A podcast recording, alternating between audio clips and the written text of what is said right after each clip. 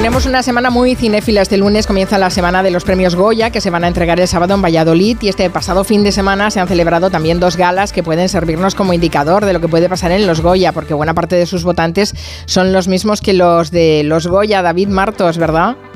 ¿Qué tal? Buenas tardes. Pues sí, eh, los Gaudí que se entregaban ayer, los premios catalanes, lo que ocurrió fue que ganó Creatura de Elena Martín Jimeno. Fue la mejor película catalana que al recoger el trofeo, tanto el de película como el de directora, Elena Martín, decía esto. Portem molts anys en què la violència sexual es combat amb el silenci. Ens han ensenyat bueno, que el decía que hace muchos años que la violencia sexual las mujeres la han combatido con el silencio.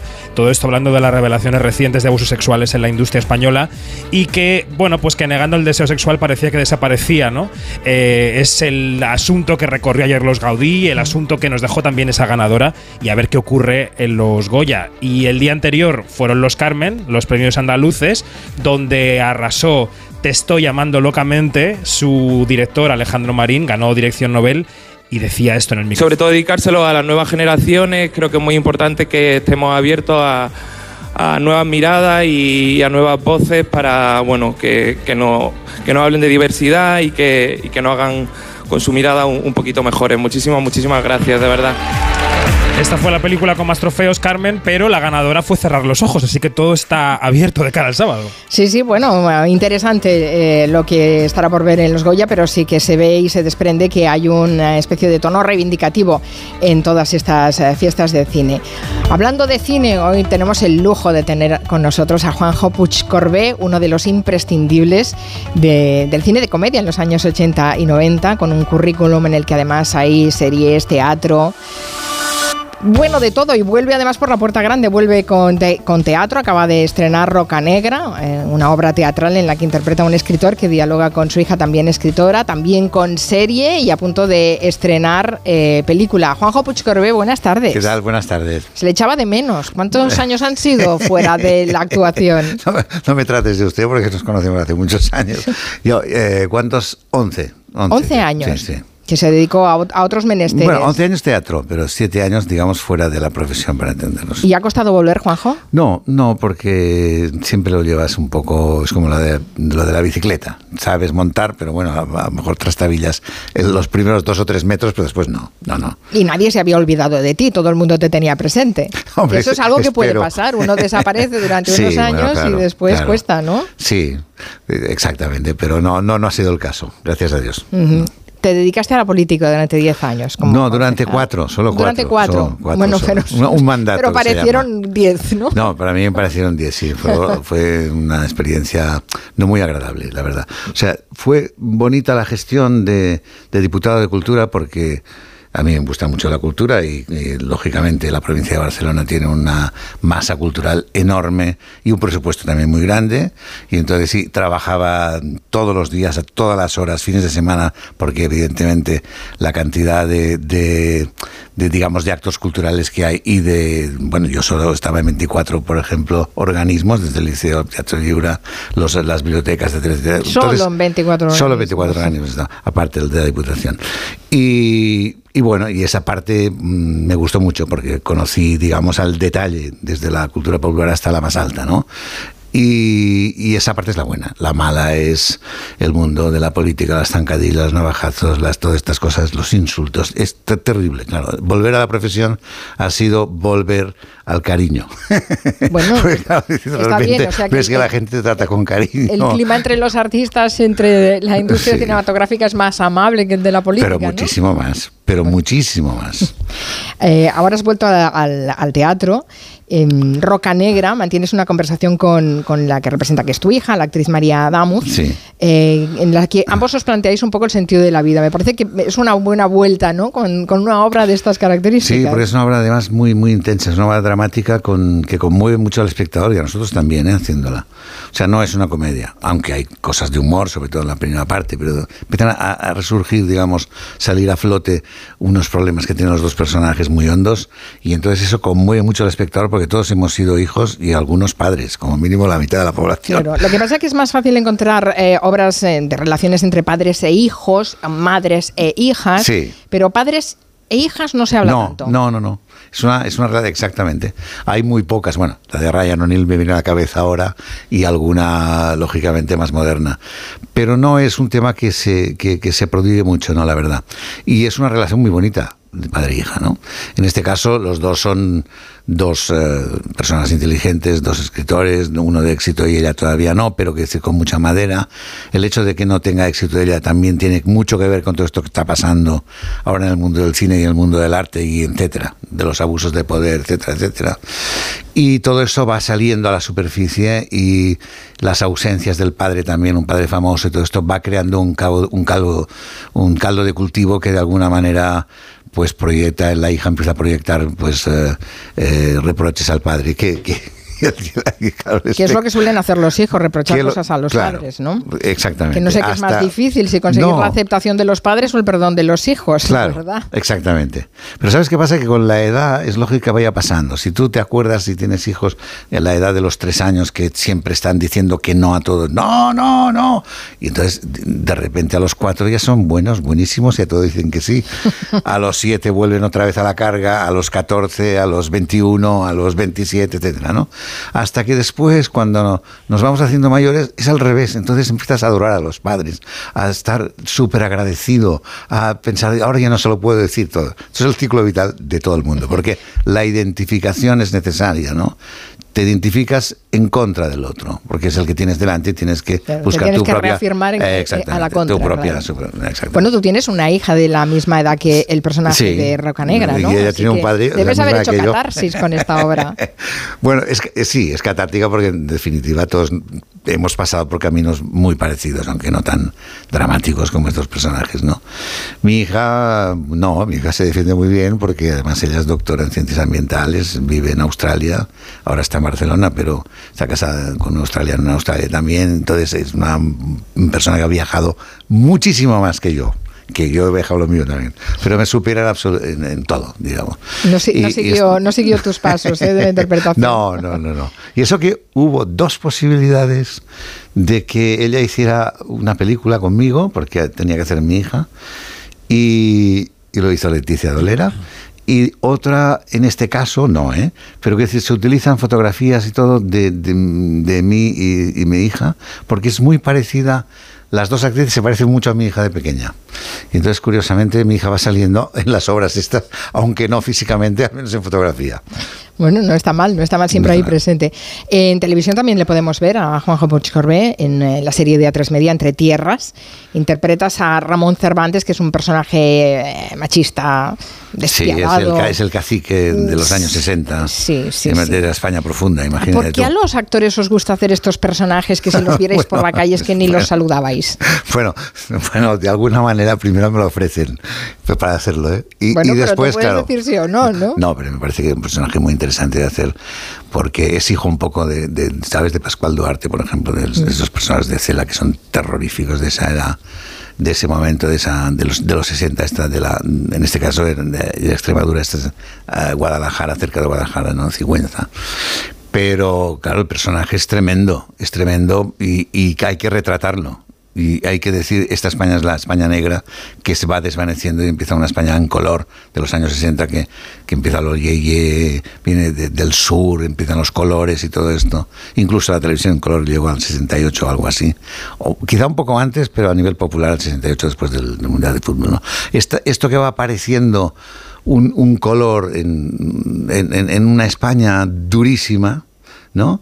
Pues yo creo que encarnar el personaje y retratarlo tal como era me parece que funciona y de hecho ha funcionado súper bien, porque la serie es líder de audiencia durante varias semanas de toda la ficción en dos años. O sea, imagínate tú. También te vamos a ver en la segunda temporada de la serie Machos Alfa, esa que retrata a cuatro amigos cuarentones que llevan fatal lo de perder los privilegios del patriarcado. ¿Ves? Ahí hago un personaje completamente distinto, que es un arquitecto fino, gay, incluso, y es el jefe de Gorka, con lo cual tiene mucha gracia también, y es comedia pura en este sentido, ¿no? Pero bueno, de alguna manera, y, en Argentina también tuve la oportunidad, justo hace ahora un par de meses, de estar allí rodando, donde hacía de papa, el próximo papa, Gregorio VII, que es una distopía, pero en esta, digamos, distopía, mm, el papa ya es papa en el año 26, con lo cual yo creo que le han dado muy poco margen al pobre Bergoglio, ¿no? Eh, y es una película, pues, futurista y, muy, muy interesante. Con lo cual, digamos que hay una serie de géneros, y la película de Rodrigo Cortés también, eh, que la produce Scorsese, o sea que de alguna manera hay una variedad de géneros y de y de bueno de disciplinas completamente distintas y eso es volver casi soñado, ¿no? Porque yo no, nunca pensé que podía volver así con, con este abanico de cosas tan Antes decíamos, volvías eh, por la puerta grande. Eh, tú mismo has recordado esta película de Rodrigo Cortés, eh, producida por Martín Scorsese. ¿Lo llegaste a conocer a Martín Scorsese? No, no, no. Sé que, sé que vino a Madrid, estuvo aquí hace poquito. Este, este sí, pero yo estaba trabajando en el teatro, creo, no, no, pude, no pude verlo. Y la, y la obra de, de Marcela Lucheta, esta en la que haces de papa, el, el retorno. Así que, bueno, en fin. Eh, eh, retorno tienes la, nombre. la, agenda llena, la agenda llena. Bueno, a ver eh, qué dura. Bueno, toquemos madera, ¿no? Toquemos madera, sí. Eh, vamos a recordar un poco con, con David Martos, vamos a recordar, le hemos pedido a David, que es el que siempre está al cabo de la calle de todo lo que se cuece en el cine. que sí, exacto, que además sacará su archivo personal y nos recordar un poco la figura de Juanjo Puig Corbé pues eh, comenzó a trabajar en esta industria antes de ser mayor de edad, imagínate. Eh, empezó en grupos de teatro independiente, llegó a formar parte del Jura o de la compañía de Nuria Spert. Y en el audiovisual, pues eh, comenzó haciendo pinitos, claro, pues en Cataluña, ¿no? En La Orgía de Francesc Belmont, por ejemplo, o en aquella adaptación al cine de Últimas Tardes con Teresa, o en papeles para la televisión catalana. Quizá su primera incursión grande, estatal, además del Estudio 1, fue su papel de alférez en La Vaquilla de Berlanga. A mi alférez.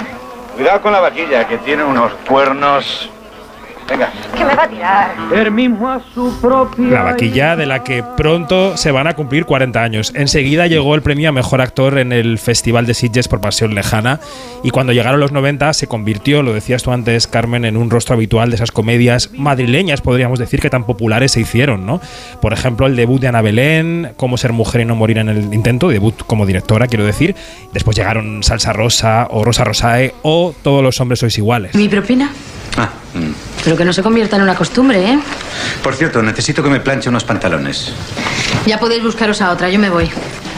¿Qué pasa? ¿Le parece mucho trabajo? Hombre, para lo que me vais a pagar, sí. Decimos que ha tenido un regreso por todo lo alto, pero eh, eh, no podemos dejar de encadenar títulos que son míticos para nuestra ficción.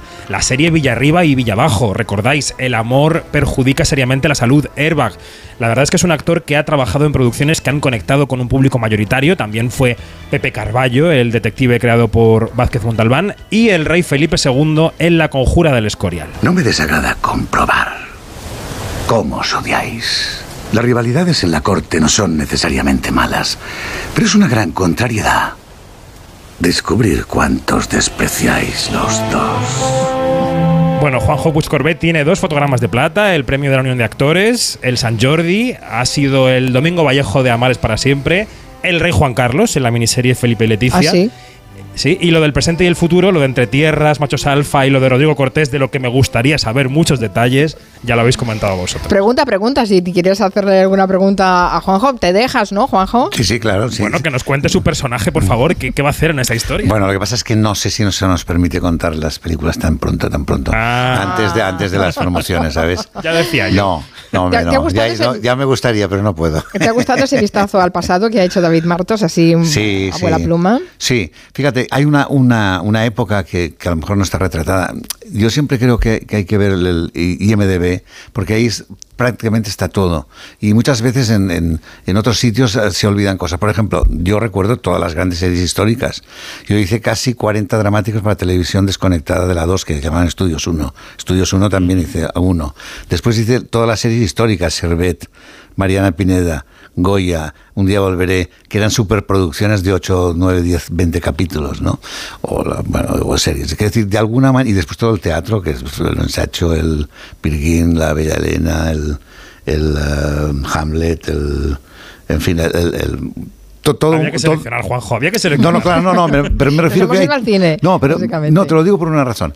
Porque evidentemente hay que seleccionar. Pero me refiero que, de alguna manera, la, la comedia sí que fue un, un boom, como decías, en los 80-90 porque pero se ha quedado en eso y no realmente yo me acuerdo de cuando hacía series lo digo en serio ¿eh? cuando hacía series históricas me decían no este chico para series históricas está muy bien pero y para cosas dramáticas también para comedia no es decir, cuando hacía comedia no la comedia está bien pero tendría que hacer históricas. Cuando hacía históricas yo me acuerdo que Vídeo Mulla me decía es que claro siempre te dicen lo que lo que tienes que hacer distinto de lo que estás haciendo pero gracias a Dios gracias a Dios de alguna manera en todos los 50 años de, de profesión para entendernos yo creo que hecho absolutamente de todo, porque incluso podemos meter el doblaje ahí con yo hice el dobla a muchos personajes al catalán, por ejemplo, a, Bruce Willis, a Malkovich en castellano, a Bruce Willis ya de partida en catalán, etcétera, etcétera.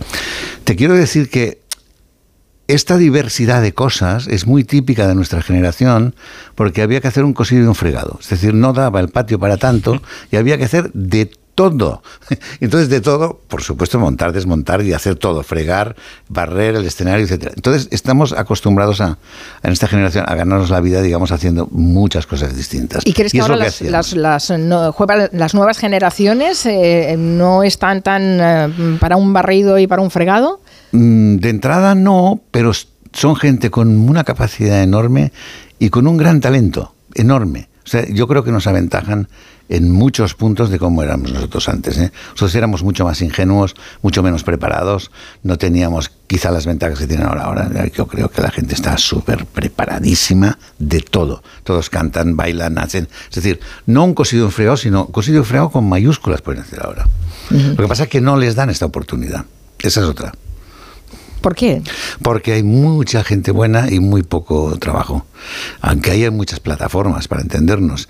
Digamos, hoy es el reino del espectador. El espectador, tú estás en tu casa y puedes tener toda la música del mundo por unos euros al mes. Toda absolutamente toda. Puedes tener todas las ofertas de todas las plataformas por unos cuantos más euros al mes, ¿no? Entonces, los teatros pueden tener una programación enorme, pero en cambio los actores están, en lugar de estar un año en cartel, están tres semanas. Entonces tienen que ensayar cobrando muy poco para actuar tres semanas y tener éxito y después ya se acabó y tienen que empezar otra cosa. Es decir, los actores cada vez estamos en una situación más precaria y en cambio como espectadores estamos encantados de habernos conocido porque tenemos todo a nuestro abasto.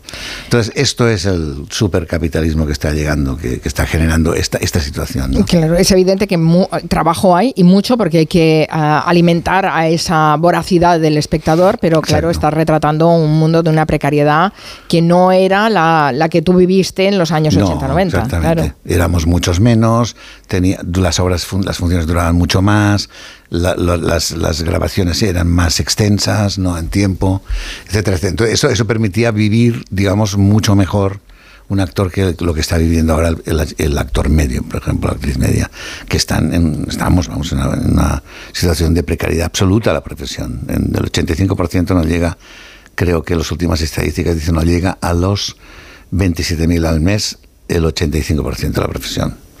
Y el 50% no pasa de los 17.000 al año. Imagínate, ahí va al año, ¿eh? Perdón, antes me equivocaba, al año. Al año, sí, sí, sí. Estamos hablando de sueldos muy bajos, efectivamente. Y eso cuando tienes trabajo. Cuando tienes. Que puede ser que no te llamen. Exactamente.